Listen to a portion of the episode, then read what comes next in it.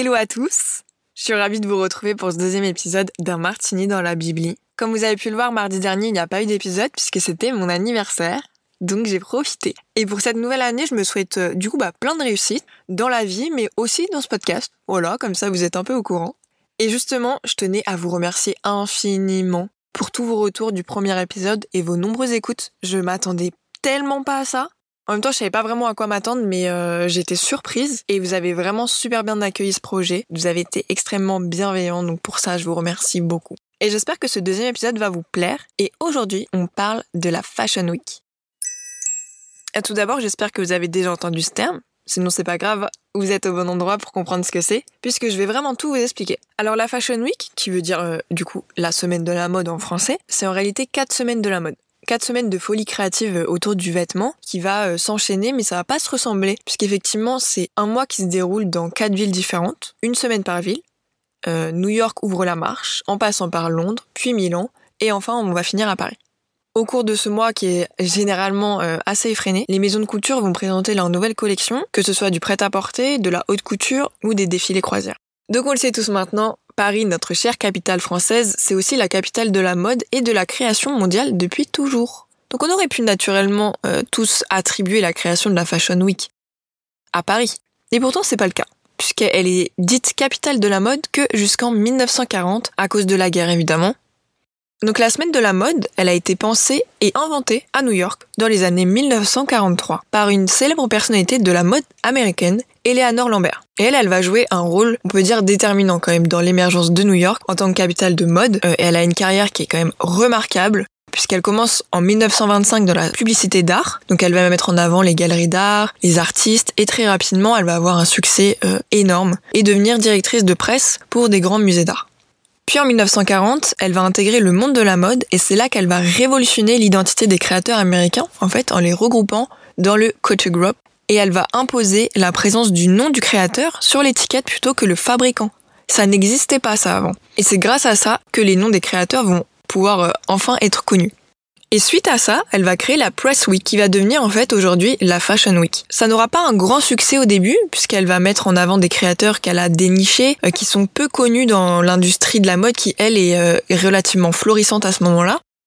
Et elle va vraiment donner un coup de projecteur à la créativité américaine et grâce à ça, ça va évoluer peu à peu, mais vraiment prendre euh, dans les années 1950 et enfin avoir le résultat qu'on connaît aujourd'hui de la Fashion Week. Et d'ailleurs, elle va être aussi au cœur de la création du Met Gala. On pourra peut-être revenir euh, dessus plus tard. Donc voilà, on peut dire quand même que c'est une grande dame, et assez fière d'ailleurs que ce soit une femme avec une telle réussite dans une époque qui est relativement compliquée quand même. En description, vous pourrez retrouver un lien euh, d'une vidéo YouTube de 5 minutes à peu près, où on retrouve justement Eleanor Lambert qui parle de mode en quelques points. Et cette vidéo, elle est en anglais, je précise. Mais aussi, on va pouvoir la retrouver dans un personnage d'une mini-série Netflix euh, sortie en 2021, qui s'appelle Alston. Et ça raconte euh, la vie du créateur américain Alston, du coup. Eleanor va beaucoup l'aider et on, va pouvoir la retrouver dans un petit personnage dedans. Et moi, c'est une série que j'ai bien aimée d'ailleurs, qui se regarde assez facilement. On comprend bien l'univers de la mode de l'époque, les grands tournants qu'il peut y avoir, mais aussi euh, la, bah, la réalité de la vie à ce moment-là, quoi. Voilà, petite parenthèse référence. Alors, comme je l'ai dit, du coup, la Press Week n'était pas du tout la Fashion Week qu'on connaît euh, actuellement, puisqu'elle était exclusivement en fait réservée aux journalistes qui avaient une grande renommée aux États-Unis après la Seconde Guerre mondiale. Donc c'était un milieu vraiment fermé et même euh, exclusif.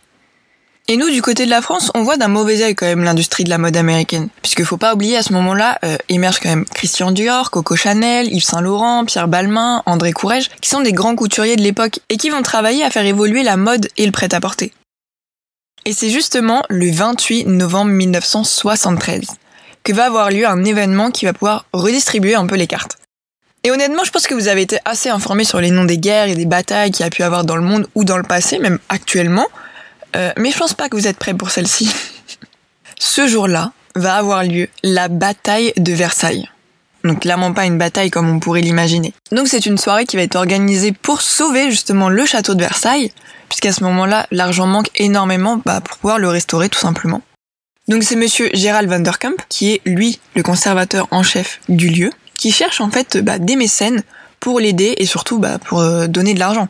Donc il va évidemment se tourner vers Eleanor Lambert, qui elle va avoir une ingénieuse idée, c'est d'organiser un défilé de charité qui opposerait 5 créateurs américains et 5 couturiers français. Et c'est très drôle d'ailleurs parce que moi ça me fait un peu penser, euh, ça peut un peu maintenant s'apparenter aux émissions de télé-réalité euh, euh, qui va opposer deux équipes, quel pays va gagner, quel designer est le plus doué. Et je trouve ça assez drôle de, de voir ce genre de finalement d'émission à l'époque parce que en fait c'est quand même une première de voir ce genre de show devant même autant de personnes, puisqu'il y avait presque 700 personnes, il me semble. C'était quand même la crème de la crème qui était invitée, c'était pas n'importe qui.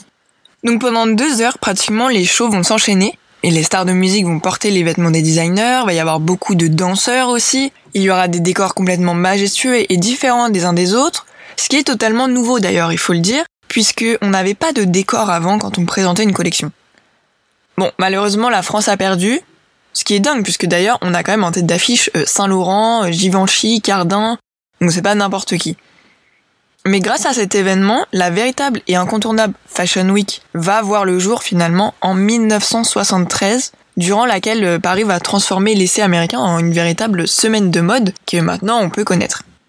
Et cette évolution a pu avoir lieu grâce à la chambre syndicale du prêt-à-porter des couturiers et des créateurs de mode, qui est devenue aujourd'hui la FHCM, la Fédération de la haute couture et de la mode. Et on va revenir dessus juste après. À peu près en une vingtaine d'années, les Fashion Week sont devenus maintenant des véritables shows réputés et euh, étonnants les uns des autres pour leur création mais aussi pour leurs innovations. Et ça va s'exporter à travers le monde entier. Ça va d'abord être par Milan, qui va elle créer sa Fashion Week en 1979, puis New York, qui va être dans la continuité des essais précédents, puis Londres va adopter la tendance plus tardivement euh, autour des années 90. Mais en fait maintenant on peut retrouver des Fashion Week un peu partout dans d'autres pays puisqu'il existe la Fashion Week de Copenhague, de Beyrouth, Berlin, Los Angeles, Shanghai, Tokyo, Séoul, voilà. Il y a vraiment un panel de lieux euh, assez large de présentation maintenant. Mais il y a également un large contenu de présentation. Et ça, c'est la Fédération de la haute couture de la mode, comme j'en parlais précédemment, qui va s'en charger d'organiser ce système. Donc la Fédération de la haute couture de la mode, je le répète, FHCM, réunit les maisons françaises et internationales emblématiques, privilégiant la créativité et ceux qui sont dotés évidemment d'un savoir-faire unique et innovant. Mais elle est à la fois une organisation professionnelle sélective au service de ses membres et des organisations événementielles qui elle va coordonner plutôt euh, les euh, Paris Fashion Week et la Haute Couture Week. Donc elle va regrouper en fait trois chambres syndicales. La chambre syndicale de la haute couture, la chambre syndicale de la mode féminine et la chambre syndicale de la mode masculine, évidemment. Mais du coup, vous allez vous demander à quoi ça correspond exactement, puisqu'on a souvent tendance en vrai à confondre bah, le prêt-à-porter de luxe et la haute couture. Pour vous expliquer un petit peu, la haute couture, elle, elle est née grâce à Charles Frederick Worth, un Anglais qui va s'expatrier en France pour faire carrière dans la couture. Et lui, sa conception de la création de mode, elle est un peu différente de ce qu'il existe jusqu'ici, puisque à ce moment-là, on est en 1850, et lui va créer le principe de la maison de couture en 1858. Donc avant lui, tout simplement, le couturier va répondre à une commande de la clientèle. Le client va demander, le couturier exécute. Ça, ça revient en fait tout simplement à être un artisan. Et lui, Worth, euh, crée des modèles inédits. Euh, selon son inspiration, selon son désir artistique. En fait, ça va devenir un, un artiste. Donc il va lancer ses propres collections, dont les modèles sont faits à l'avance, vont être présentés dans des salons généralement luxueux et en un seul exemplaire. Le rôle de la cliente va être limité du coup au choix de la couleur, au type de tissu, et lui il va avoir une autonomie dans la création quand même. Les collections vont changer régulièrement, ouvrant le cycle de la mode, donc collection printemps-été et automne-hiver. Et c'est en 1945, presque un siècle après, que la haute couture va devenir une appellation juridiquement contrôlée. Donc ça va vraiment prendre sens. Le label haute couture, c'est un gage de qualité qui est délivré uniquement par le ministre de l'Industrie, après une sélection faite par la Chambre syndicale de la haute couture de Paris, et selon par contre des critères bien précis. Et chaque année, il faut redemander l'appellation. Donc si jamais un jour vous souhaitez vraiment créer votre maison de haute couture, euh, il y aura du chemin à faire. Parce qu'il y a une charte à respecter, et pas des moindres. Il faut que chaque pièce soit réalisée à la main et sur mesure. Pas de machine à coudre. Donc tout est fait à la main. Dans des ateliers de la maison, donc à Paris exclusivement, il faut avoir un atelier flou qui correspond à un atelier qui produit des robes.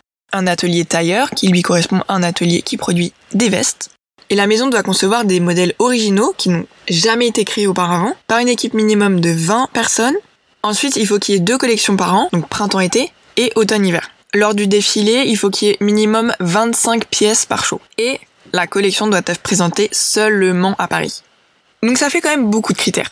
Et justement, il y a des maisons qui n'arrivent pas à décrocher le statut de maison de haute couture, mais ils vont quand même pouvoir y participer et présenter leur collection. Et donc on va les appeler les membres correspondants. C'est-à-dire qu'ils vont avoir les mêmes activités avec les mêmes critères, mais ils vont juste être situés à l'étranger.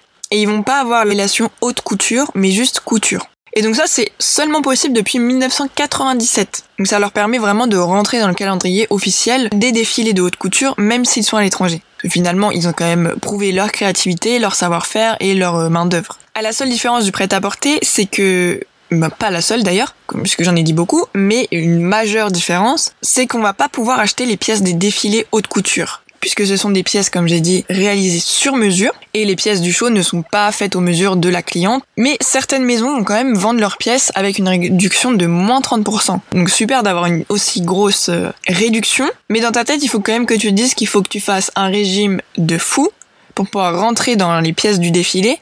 Plus de ça, va pas falloir euh, regarder ton compte bancaire, parce que la moindre pièce c'est quand même à plusieurs de dizaines de milliers d'euros. Euh, donc généralement c'est les milliardaires ou les stars ou, les princes.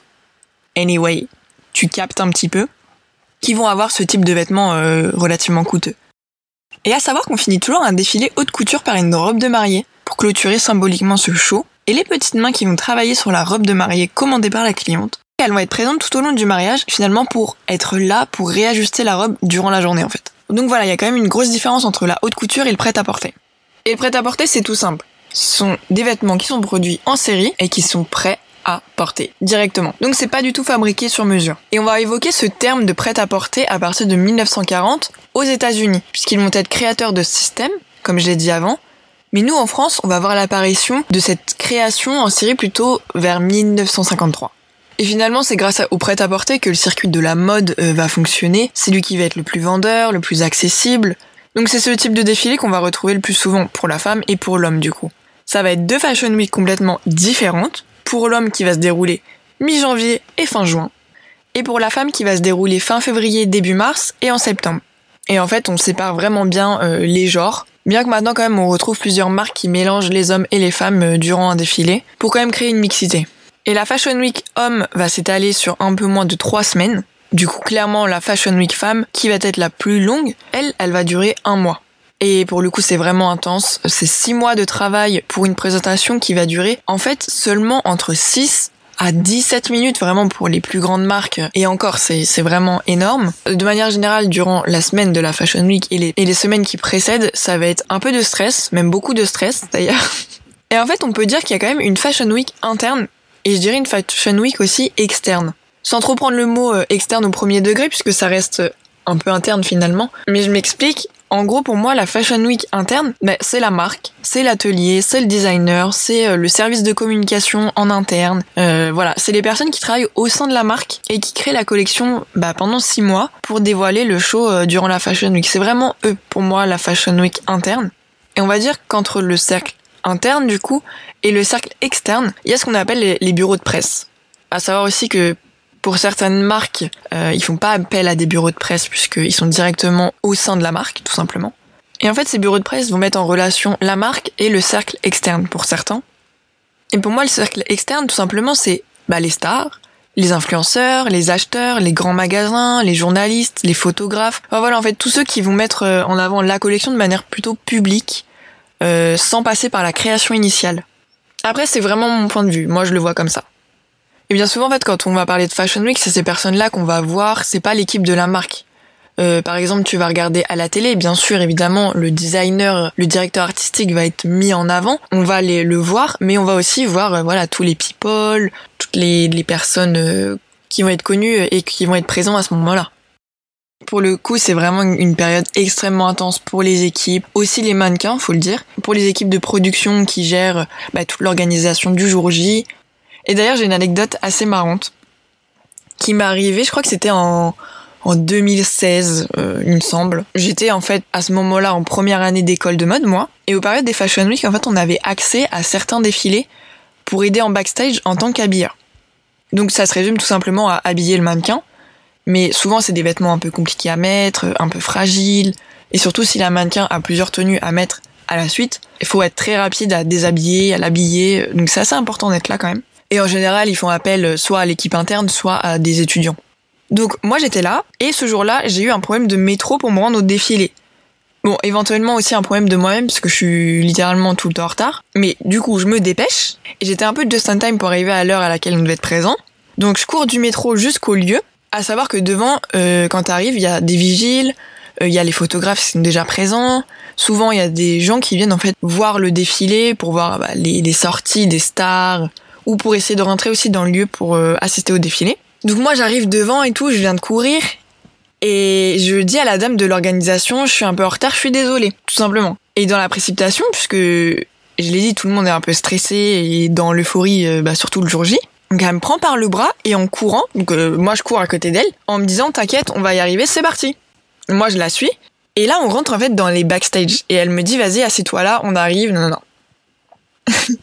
et là, je me retrouve finalement assise devant un miroir avec des maquilleurs et des coiffeurs autour de moi, mais prêts à, s'attaquer euh, à ma tête pour le défilé, quoi. Et un instant, là, je reprends ma respiration, puisque j'étais quand même essoufflée, et je comprends pas ce qui se passe en fait.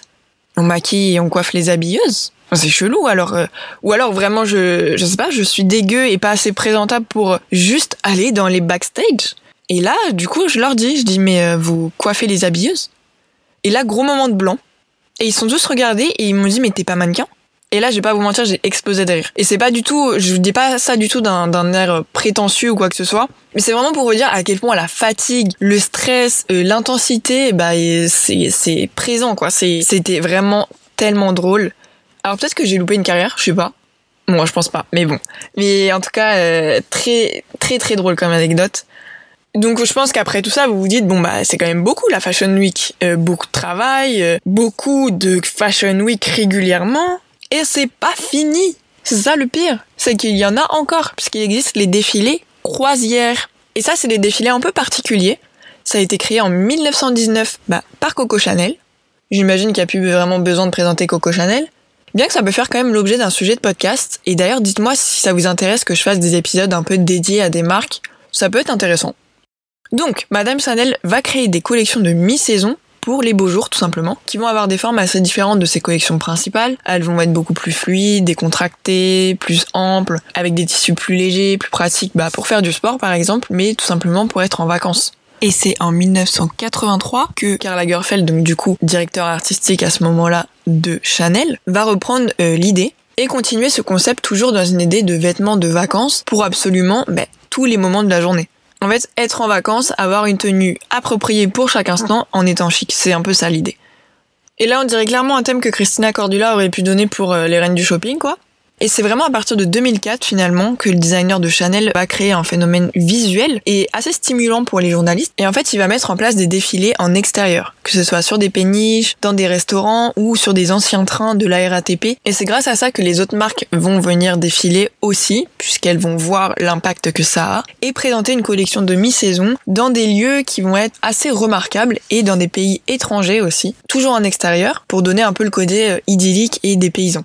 Alors évidemment, on va toujours avoir le même genre de personnes qui seront invitées au Fashion Week. Que ce soit croisière, prêt-à-porter, haute couture, on va retrouver les, les mêmes. C'est un petit milieu quand même. Et justement, en fait, les invitations, c'est extrêmement important autant pour la maison que pour les invités. Et d'ailleurs, ça peut être un gros, gros casse-tête pour les organisateurs, puisqu'il va falloir faire attention au placement des gens, veiller à ne pas mettre à côté euh, des personnes qui peuvent être en conflit, mais surtout, le plus important, c'est les personnes qui vont être au premier rang. Et le premier rang, il n'est pas extensible non plus. Donc clairement, on peut dire que le placement dans un défilé, c'est un peu comme une hiérarchie. Et ça, les invités le savent et attendent du coup avec impatience bah, leur invitation pour savoir euh, où est-ce qu'ils vont être placés. Et le premier rang, en fait, c'est un peu la course pour les invités, puisque déjà, c'est là où tu vois le mieux, mais c'est surtout là où tu vas être le plus vu. Et donc on va évidemment toujours retrouver euh, Madame Anna Wintour. Et d'ailleurs, c'est assez drôle puisqu'en septembre 2020, donc euh, période Covid à ce moment-là, euh, moi j'ai été invitée au défilé Balmain. Et je me suis retrouvée en face d'Anna Wintour. À savoir qu'à ce moment-là, les Américains ne pouvaient pas euh, voyager. Donc, elle se trouvait là, en face de moi, à travers une télé. Une télé qui était posée au premier rang sur des gradins. Mais j'ai trouvé ça tellement drôle. Qu'on aille vraiment jusqu'au bout du propos en alignant bah, en fait carrément des télés, tout en gardant la loi des rangs euh, premier, deuxième, troisième. Et c'était très drôle puisque chaque télé était collée pour chaque personne. Donc voilà, c'est sur cette petite anecdote que je termine cet épisode. J'espère que vous aurez appris des choses. En tout cas, moi j'ai été ravie de vous parler de la Fashion Week un peu plus en détail. N'hésitez pas à vous abonner si vous l'êtes toujours pas. N'hésitez pas aussi à me laisser des avis sur les plateformes ou des commentaires sur mon Instagram si vous avez aimé. Ou si vous voulez aussi me proposer euh, des sujets, ce qui vous intéresse, rebondir sur cet épisode. Et surtout, laissez-moi 5 étoiles. Ça m'aidera beaucoup pour être mieux répertorié sur les plateformes. Je vous remercie pour votre écoute. J'espère que vous l'avez apprécié. Et on se retrouve mardi prochain. Bisous